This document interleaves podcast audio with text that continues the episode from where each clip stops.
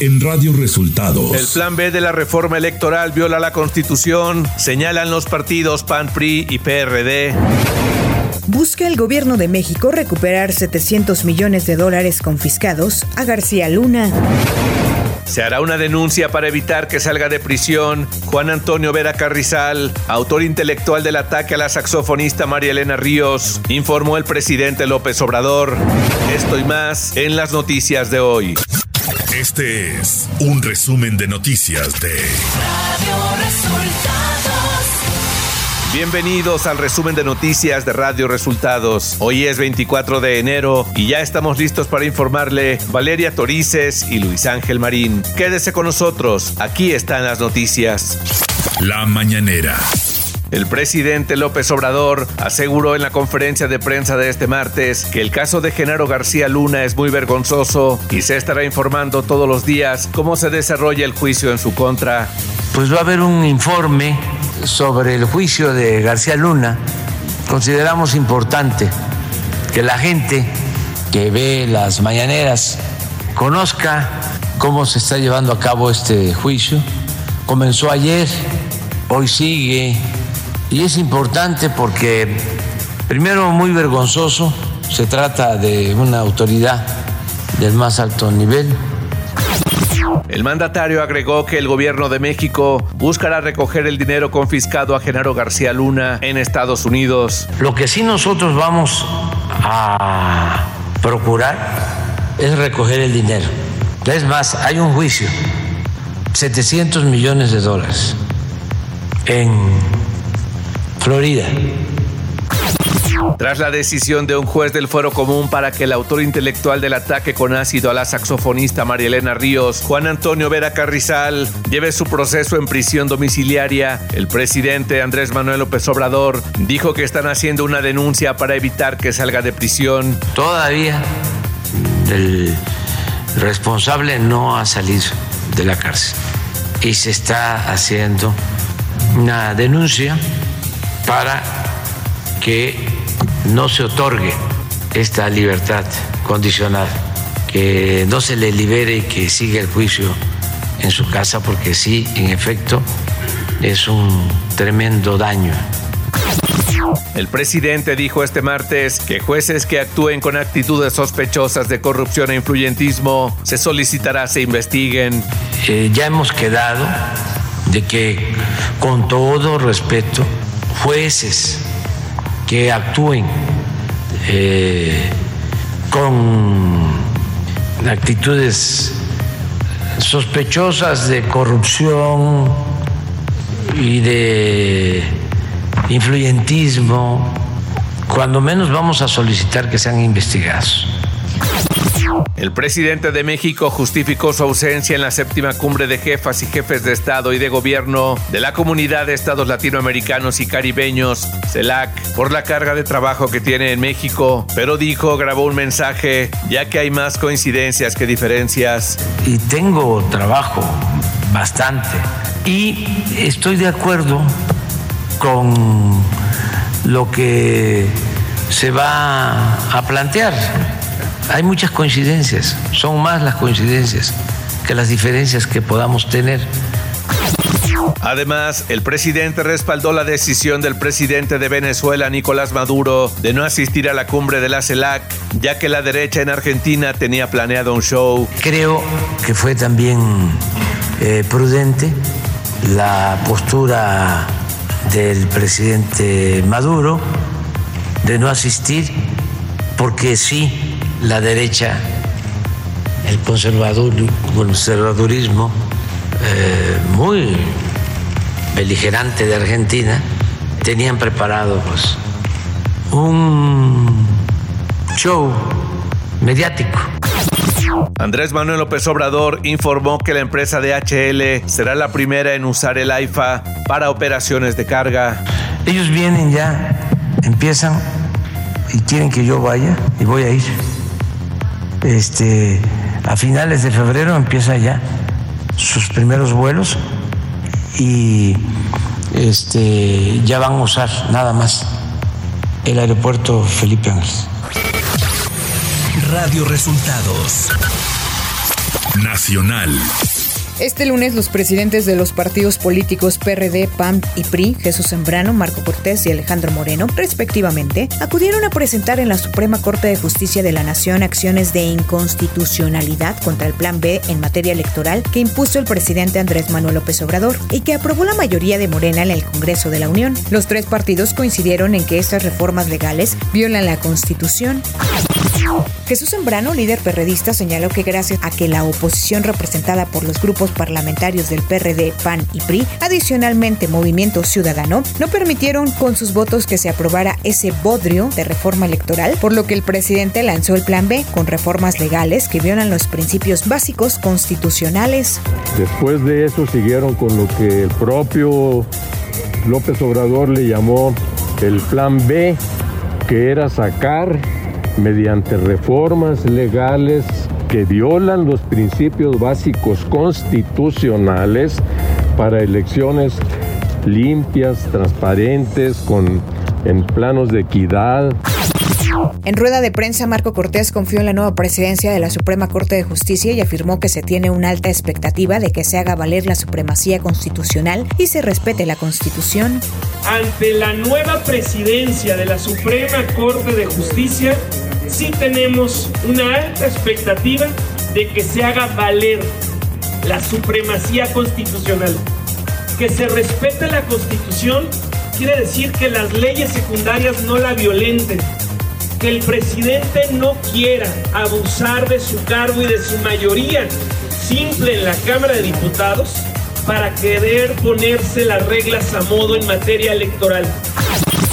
Alejandro Moreno, líder nacional del PRI, explicó que las reformas impulsadas por el gobierno son una violación flagrante a la Constitución y atentan contra el federalismo y la equidad. Tenemos un gobierno autoritario que quiere ganar las elecciones a como dé lugar. Paso importante que realizamos como partido ante la violación flagrante de una ley, la Ley General de Comunicación Social, que violenta el federalismo, que atenta contra la equidad y que deja claro que tenemos un gobierno autoritario que quiere ganar las elecciones a como lugar. El exsecretario de Seguridad de México, Genaro García Luna, traicionó a su país y a Estados Unidos al recibir millones de dólares del narcotráfico, dijo este lunes el fiscal durante su juicio en Nueva York. García Luna habría tomado millones de dólares en sobornos una y otra vez del cártel de Sinaloa, según el fiscal Philip Pilmer durante la sesión presidida por el juez Brian Congang. En la primera mitad de 2022, el número de homicidios en México descendió y es el más bajo desde 2017. Revelaron datos del reporte preliminar de defunciones por homicidio elaborado por el Instituto Nacional de Estadística y Geografía. De enero a junio de 2022 se registraron 15.561 homicidios, cifra preliminar en México. Este número de delitos es el menor desde 2017, 15.042 para un mismo periodo, lo que representa 1.901 menos, equivalente a una caída de 10.9% respecto del mismo lapso de 2021 con datos definitivos. La Asociación de Transporte Aéreo Internacional aseguró que el Aeropuerto Internacional Felipe Ángeles no cuenta con todos los requerimientos técnicos para que se lleve a cabo la migración de operaciones exclusivamente de carga que son operadas en el Aeropuerto Internacional de la Ciudad de México. La Asociación de Transporte Aéreo Internacional detalló que si bien el gobierno de México está alentando a las aerolíneas a ir hacia el nuevo aeropuerto, este carece de una serie de elementos críticos e interdependientes de infraestructura de carga que deben estar presentes ante una posible transición. Economía. De acuerdo a información del INEGI, la inflación en México se aceleró a 7.94% anual en la primera quincena de enero, desde el 7.86% que cerró en diciembre, acumulando tres quincenas a la alza y representó la tasa más alta desde los primeros días de noviembre del año pasado. Con esto, la inflación lleva 45 quincenas fuera del rango del Banco de México, que es de 3% más menos un punto porcentual. El índice nacional de precios al consumidor creció 0.46% respecto a la quincena anterior. Clima. El Frente Frío número 27 y la cuarta tormenta invernal de la temporada generarán rachas de viento muy fuertes con tolvaneras, ambiente gélido, lluvias con chubascos en el norte y noreste de México, además de caída de nieve o aguanieve en las sierras de Chihuahua, Durango y Coahuila durante la mañana. Ciudad de México. La jefa de gobierno de la Ciudad de México, Claudia Sheinbaum, inauguró este lunes la nueva sede corporativa de SAP, compañía global de software con presencia en México. La nueva sede de SAP tiene una superficie de 1.297 metros cuadrados y se contó con una inversión de 3 millones de dólares en infraestructura y operación inicial. Información de los estados. Fernando Pérez Vega, conocido como El Pino, quien fue candidato del partido Fuerza por México a la alcaldía de Cosquigui, Veracruz en 2021, asesinado la tarde del domingo en la carretera antigua a Jalapa, habría salido del vehículo en que viajaba con su familia y abordó un taxi para intentar salvar su vida, informó el gobernador de Veracruz, Cuitlagua García, quien reiteró que este caso es un ajuste de cuentas. El gobernador de Oaxaca, Salomón Jara Cruz, reconoció que no existen condiciones y elementos suficientes para que Juan Antonio Vera Carrizal, presunto autor intelectual de la agresión contra la saxofonista María Elena Ríos, se mantenga en prisión domiciliaria, por lo que para garantizar la justicia en el caso, solicitará al Poder Judicial del Estado el cambio de medida cautelar para que Vera Carrizal se mantenga en prisión. El gobernador de Hidalgo, Julio Menchaca, dio a conocer que guachicoleros que operan en el municipio de Cuautepec de Hinojosa, colindante con el estado de Puebla, tendían mangueras para extraer gasolina de ductos de Pemex en la red de agua potable. Radio Resultados. Internacional. El gobierno del presidente francés Emmanuel Macron aprobó este lunes su reforma de las pensiones contra la que se manifestaron más de un millón de personas el jueves, que empieza ahora su trámite parlamentario mientras se mantienen las protestas. Pese al rechazo mayoritario de la opinión pública, el gobierno reiteró su apuesta de retrasar la edad de jubilación de 62 a 64 años para 2030 y adelantar a 2027 el aumento de los años de cotización necesarios para cobrar una pensión completa de 42 a 43 años. C'est pas! Los principales economistas descartaron la creación de una moneda común para Argentina y Brasil y subrayaron que la idea planteada por los presidentes de ambos países el domingo enfrenta demasiados obstáculos prácticos para convertirse en realidad. Mohamed El Erian, principal asesor económico de Allianz y columnista de Bloomberg Opinion, escribió en Twitter que las dos economías más grandes de Sudamérica no están en posición de hacer que la idea tenga éxito dadas sus condiciones actuales y que la implementación de una moneda común está lejos de ser probable Tremblay.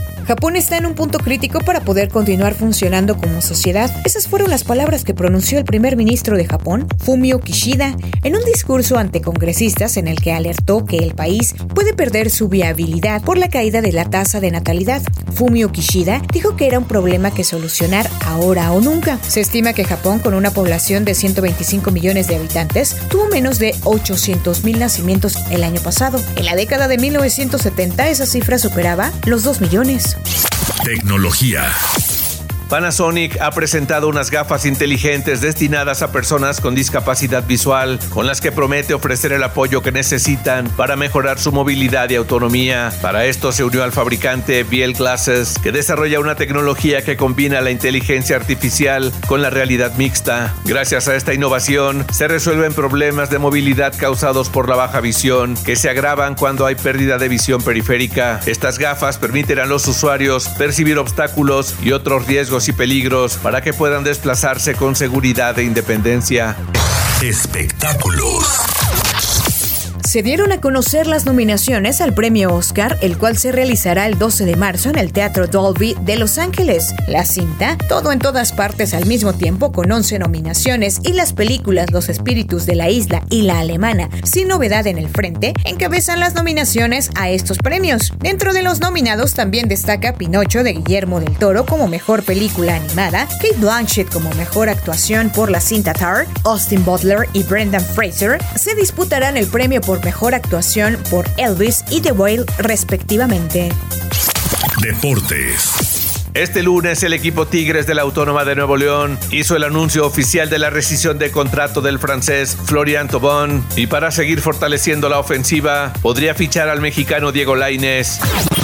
El exjugador de Pumas, Dani Alves, fue cambiado de prisión por motivos de seguridad y ahora está en un lugar más cómodo, en una celda que incluso cuenta con ducha privada. El centro penitenciario Brians 2 de Barcelona tiene el objetivo de que los internos tengan un espacio más íntimo y seguro y puedan evitar ser atacados por otros presos.